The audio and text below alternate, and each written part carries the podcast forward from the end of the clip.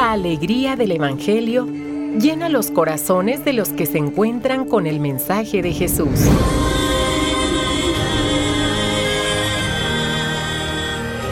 El Evangelio de hoy. El Evangelio de hoy. En voz de Monseñor Sigifredo Noriega Barceló. Escuchemos.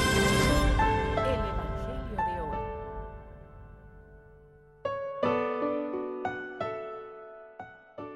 hoy. 4 de noviembre es día viernes.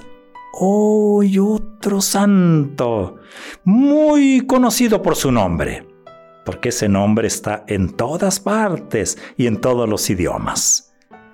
Es la memoria de San Carlos Borromeo, obispo. Vive en el siglo XVI, 1538-1588. 84. Como podemos eh, deducir, 38, 40, 40 y 40, 80, vivió solamente, ¿qué? 46 años. 46 años. Fue arzobispo de Milán, cumplió personalmente con lo que el concilio de Trento, que estaba, que estaba o se acababa de realizar, había prescrito sobre los obispos. A los obispos en aquel tiempo se le había encomendado la reforma del clero mediante la celebración de sínodos. Los sínodos no son tan nuevos en la iglesia, ¿eh? Y la fundación de seminarios. Así lo quiso el concilio de, Trento, ¿eh? ¿Para qué? Para buscar la unidad de la iglesia, la unidad en la fe, la unidad en la liturgia y la unidad también en el gobierno. Y él quiso renovar las costumbres cristianas a través de las visitas pastorales que realizaba. ¿Y cómo, cómo las hacía? ¿Cómo las hacía? Pues simplemente llevar el Evangelio y llevarlo a través del testimonio. Ese es San Carlos Borromeo. Escuchemos lo que él escuchó y predicó. Es el capítulo 16 de San Lucas, los primeros versículos. En aquel tiempo Jesús dijo a sus discípulos, había una vez un hombre rico que tenía un administrador, el cual fue acusado ante él de haberle malgastado sus bienes. Lo llamó y le dijo, ¿es cierto lo que me han dicho de ti? Dame cuenta de tu trabajo, porque en adelante ya no serás administrador. Entonces el administrador se puso a pensar, ¿qué voy a hacer ahora que me quitan el trabajo? No tengo fuerzas para trabajar la tierra y me da vergüenza pedir limosna. Ya sé lo que voy a hacer para tener a alguien que me reciba en su casa cuando me despidan. Entonces fue llamando uno por uno a los deudores de su amo. Al primero le preguntó, ¿cuánto le debes a mi amo? El hombre respondió, cien barriles de aceite. El administrador le dijo, toma tu recibo, date prisa y haz otro tanto por cincuenta. Luego preguntó al siguiente, ¿Y tú cuánto debes? Este respondió, cien sacos de trigo. El administrador le dijo, toma tu recibo y haz otro por ochenta. El amo tuvo que reconocer que su mal administrador había procedido con habilidad, pues los que pertenecen a este mundo son más hábiles en sus negocios que los que pertenecen a la luz. Palabra del Señor. Nos encontramos ante otra parábola que hay que entenderla bien. ¿Por qué nos podemos ir por la libre y entenderla según nuestra conveniencia?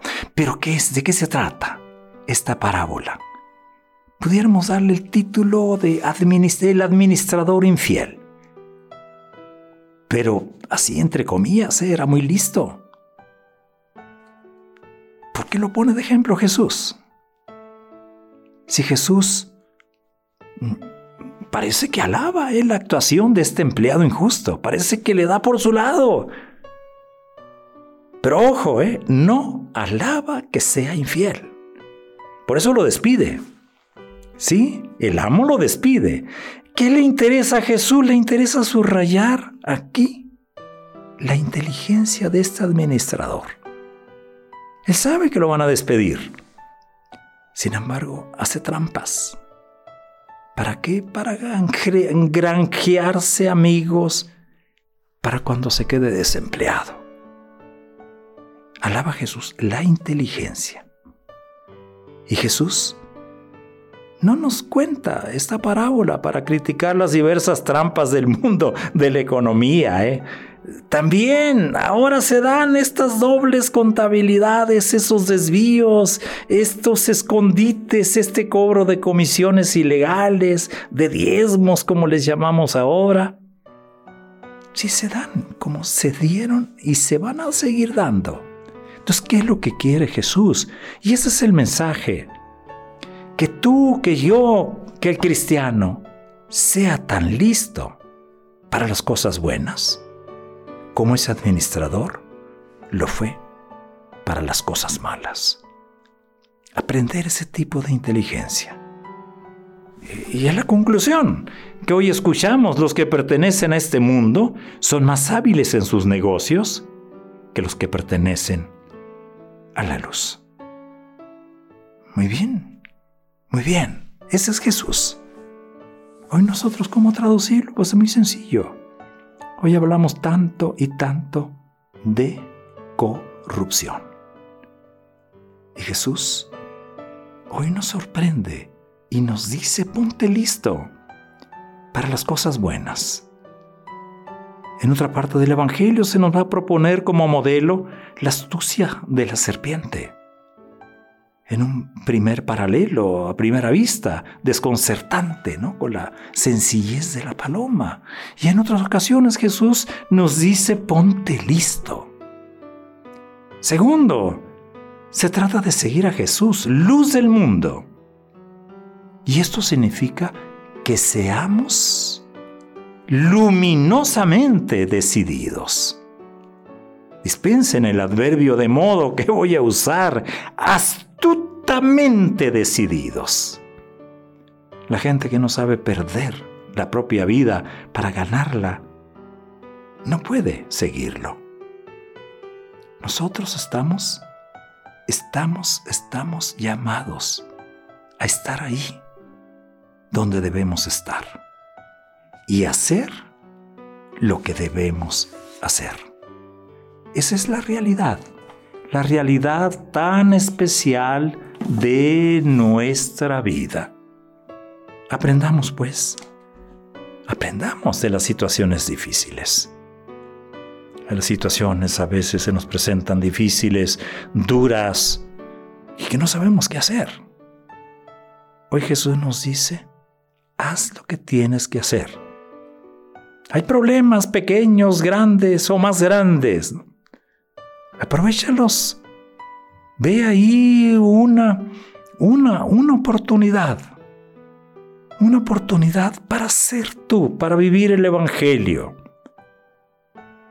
Sí, sé persona valiosa, donde quiera que estés. En cualquier situación de la vida, cualquiera que sea tu entorno. Sabemos muy bien que el Señor nunca nos va a dejar solos es día viernes. Saludos, felicitaciones a todos quienes llevan el nombre de Carlos, Carlota, había muchas antes, ahora son Carlas, son Carlas y Carlitas. Hay también, pues en diferentes idiomas, Carlo, Carlo. En latín es Carolus. Felicidades a quienes celebran hoy su onomástico. Buen día viernes, recuerden, primer viernes de... Eh, no, no es primer viernes. Eh. Ya estamos bien entrados. No, sí, sí es primer viernes de noviembre, 4 de noviembre. Que tengas también un buen inicio de fin de semana. Buen día.